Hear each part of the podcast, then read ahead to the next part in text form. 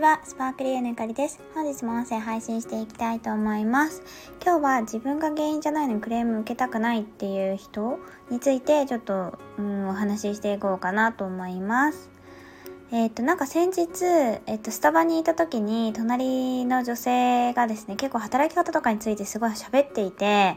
で、ちょっとこれ何個かネタになりそうな話がすごいあったんで、なんかもう聞き入ってしまって、あの、なんか仕事どころ、仕事をしにスタバに行ったんですけど、なんか仕事どころじゃなかったんですけど、なんかその時になんか気になった発言についてちょっと取り上げてみたいなと思います。だいたい多分20代半ばぐらいの女性2人でずっと喋っていて、私が多分スタバに1時間半から2時間弱ぐらいいたんですけど、私が来る前より、私が、えっ、ー、と、スタバに行く来た時よりも前にいて、で、あの、私が帰る頃もずっといたっていう。だからもうね、やっぱり女性同士って喋るとすごい長いじゃないですか。なんか話って止まらない？と思うので、なんかその二人もすごいなんか仲がいい感じで喋ってたんですよね。で、なんかその職場が多分別々っぽかったんですけど、その仕事の悩みだったりとか、なんかそういうのとかいろいろ話してて、で、なんか転職とか起業のこととかめっちゃ話してたので、なんかこう、すごく気になってしまって、なんかやっぱり話が聞こえてくるので、なんかすごくね、聞き入っちゃったんですけれども、一人がその、多分これから就職するか転職するかちょっとわからないんですけど、そんな感じの雰囲気で、で、やっぱり結局仕事ってなんか周りの人とか嫌だったら嫌だよねみたいな話をしてたんですね。で、なんかなるほどなるほどとかって思って聞いてたんですけど、でなんかこう自分が原因じゃなくて、例えば、えっ、ー、と、まあ、レジレジ打ちとかわかんないですけど、お店でね、レジを打ってたとするじゃないですか。で、なんか自分がやったミスじゃないのに、他の店員さんのミスについて怒られるとか、そういうのがすごい嫌なんだよねっていうことを言ってたんですよ。実際にあるってわけじゃなくて、なんかその、職場を今探していて、で、そういう他の人のミスで怒られる可能性のある職種とか職場は嫌だなっていうことを言ってたんですね。で、なんかこれを聞いた時に、すごい気持ちはわかるんですよ。なんか私も、うーん、新卒の時に、私文系で就職っていう文系の学卒ですね。4年生の大学卒業して就職っていう感じだったのであの理系だったらねエンジニアとか研究職とかあると思うんですけど文系の就職って多くが営業職。で、まあ、一部が事務、事務系の職種っていう感じでイメージで捉えてたんですよ。で、なんか私は、まあ、新卒でコンサルになったんですけれども、なんか営業職って結構クレームを受ける仕事っていうイメージを持ってたんですね、当時。で、なんかそのクレームを受ける可能性があるっていうことが、なんかすごい怖かったんですよね。なんかやっぱりその大学でバイトを本気でやってた人とかは多分ちょっと社会人に近くてクレーム受けたこととかあるかもしれないんですけど私は大学でバイトやってたんですけど、まあ、本当にお遊び程度というか、うん、なんかそのすごく入れ込んだこととかではなかったのでクレームとかやっぱりなんだろうな体制ができてなかったんですよね。だから怖いって思っていてなので、なんかそのクレームを受けないような職種に就きたいなって当時思ってたんですよね、やっぱり。なんかこう、人にさらされるような、人というかそういうクレームとか、もしかしたら自分が悪くなくてもお客様がちょっと例えばね、変な人だったら、まあ、イチャモンつけられるじゃないですけど、そういうこともあるのかもとかって思ってたんですよ。だからなんかすごい気持ちはわかる。けど、実際なんかまあ私ももう社会人ね、何年もやって十何年とかやってるし、実際にね、クレームとか受けたり、クレーム処理とかの仕事、クレーム処理がメインの仕事じゃないけど、まあそういう場面にも接したことがあるわけですよね。それで思うのは、クレームを受けたくないっていうのを真っ先に思っている人は、なんかビジネスであまり成功できないなって思いました。シンプルに。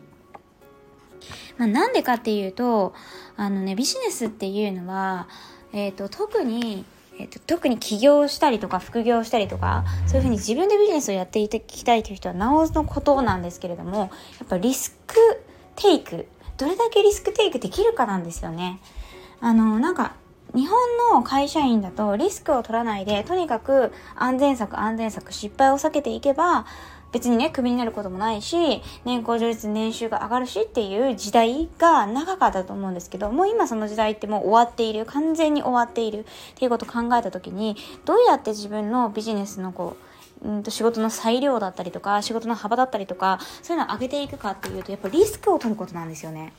で、私はこのリスクを取るっていう考え方に出会ったのが、えっと、社会人多分2、3年目ぐらいの時なんですね。で、結構その、コンサルっていう働き方を始めたものの、K コンサルっていうのは結構転職が前提の職場だったっていうこともあって、まあ、若い頃ずっとキャリアに悩んでいたんですね。まあ、それもあって、なんかそういう人の力になりたいなと思って今企業のアカデミーをやってるんですけれども、やっぱその当時すごく悩んでいて、いろんな本を読んでたんですよ。で、当時、まあ今もそうなんですけれども、私がすごく大好きな、えっ、ー、と、女性の方が、勝間和代さんっていうね、経済評論家というか、あのそういった方がいらっしゃるんですけれども、多分皆さんね、ご存知だと思うんですけど、勝間和代さんの本に、えっ、ー、と、幸せになる生き方だったかな。なんかそういう系の、いっぱい読んでるんですけど、それ系の本で、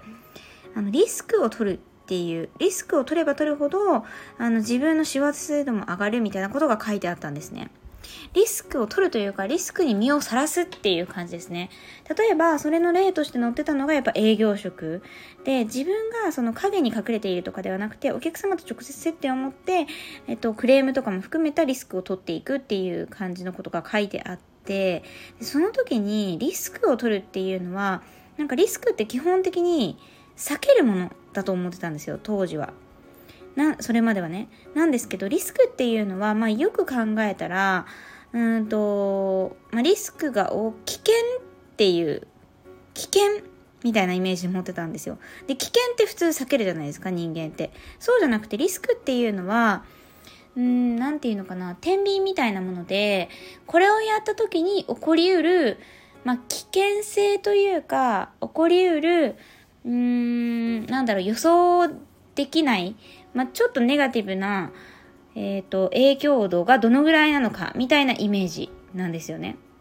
だからリスクが大きい小さいっていうのももちろんあるし、リスクを明確にする。例えば A っていう選択肢を取った場合に、どんな可能性があるのか。それはポジティブな可能性もあるし、ネガティブな可能性もある。で、ネガティブな可能性をリスクって結構呼ぶと思うんですけれども、そのネガティブな可能性を全て明らかにした上で、リスクを明らかにした上で、それをテイクする。その選択肢を取るっていうこともあるんですよね。まあ、リスクテイクするということですけど、そういう選択肢がある。リスクは避けるものであるっていう考え方から、リスクを明確にした上で、それを選び取るっていううんそういう、まあ、キャリアの考え方というか物事の考え方があるっていうことをそこで初めてなんか知ったんですよね多分私の記憶上では。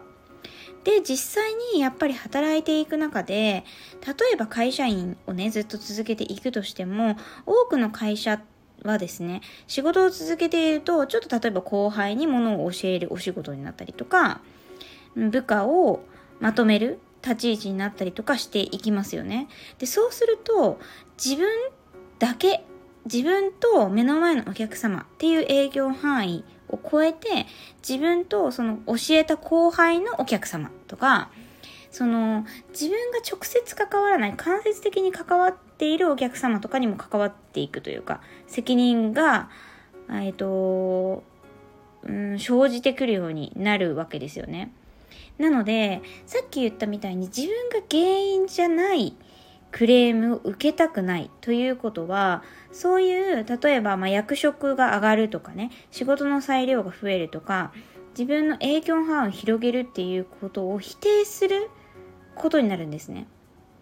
影響範囲を広げれば、おのずと自分以外の人がやったことのクレームを受ける可能性は出てくるんですよ。だから、もし本当に他の自分原因以外のクレーム受けたくないってなると本当に閉じた仕事しかできなくなってしまうんじゃないかなっていうのを思ったんですよね。っていうのと会社組織にいる以上なんか一人で全部の役割やってることってないじゃないですか。なので例えば商品についてのクレーム言われたけど商品作ってるの私じゃないんですけどみたいなことだってありますよね。だからそういうクレームも受けるようになるのでなんかその自分原因じゃないもののクレームってうーんとやっぱり豊かになっていく上では避けて通れないんじゃないかなとは思いましたね。うん、個人事業主だったとしてもそうだと思いますね、やっぱり。だってお客様原因でクレーム受けることなんていくらでもあり得る話なので、なんか実際その SNS の企業とか賢くやっていると、もう私のうんと教えているやり方って割とその自分に合ったお客様しか来ないような SNS 発信の仕方を教えていたりするのでクレームってほとんど聞かないですし私もほぼ受けたことないんですけれどもだとしてもそれはなんかクレームを受けるのが怖いから避けようっていうわけではなくてちゃんとそのリスクをテイクしながらお客様に価値提供していくで結果的にクレームが来ないっていうだけなのでやっぱそのリスクを避けるっていう考え方避けて、まあ、無難な選択をするっていう考え方では今後なかなかこう生きていくのが難しいのかなっていうふうに思いました。なんかこのクレームって誰もがなんか嫌だし、なんか受けて嬉しい人って多分いない。うーん、まあ、稀ですよね。クレーム受けて嬉しいみたいな人すごく稀だと思うんですけど、だから避けるのが当たり前みたいな感じはするかもしれないんですけど、なんかそれを広い目でリスクって捉えていくと、やっぱリスクテイクしていく、クレームを受ける可能性とか、うーん、自分がさらされる可能性とか、ね、SNS とかって特にそういう面もありますよね。例えばアンチがつく可能性とかもあるし、自分を例えば前面に出していけば、ファンがつくかもしれないけど、その裏側にアンチが出てくるかもしれない。または自分の言葉が、うんと、うまく受け取ってもらえなくて誤解を招いてなんか炎上じゃないですけど、そういう風にするかもしれない。そういうリスクもね、SNS ってはらんでますよね。でも、やっていく。それもまあ一つのリスクテイクだと思いますし、やっぱり今後はそのリスクをどれだけ積極的にテイクしていけるのかっていうことによってその人の将来の可能性だったりとかその分得られるものの大きさだったりとかが決まってくるんじゃないのかなっていうふうになんかその話を聞いて思ったのでちょっと今日はそんなことを喋ってみました。ということで今日もこの辺で終わりにしたいと思います。今日も聞いてくださってありがとうございました。私はですね、こういったあの音声をあの配信していてビジネスのことだったりとか、キャリアのことだったりとか、企業、副業について、えっと、こういった音声で配信をしていますので、よかったら、まあ、チャンネル登録していただけたらなと思います。ではまた次の音声でお会いしましょう。バイバーイ。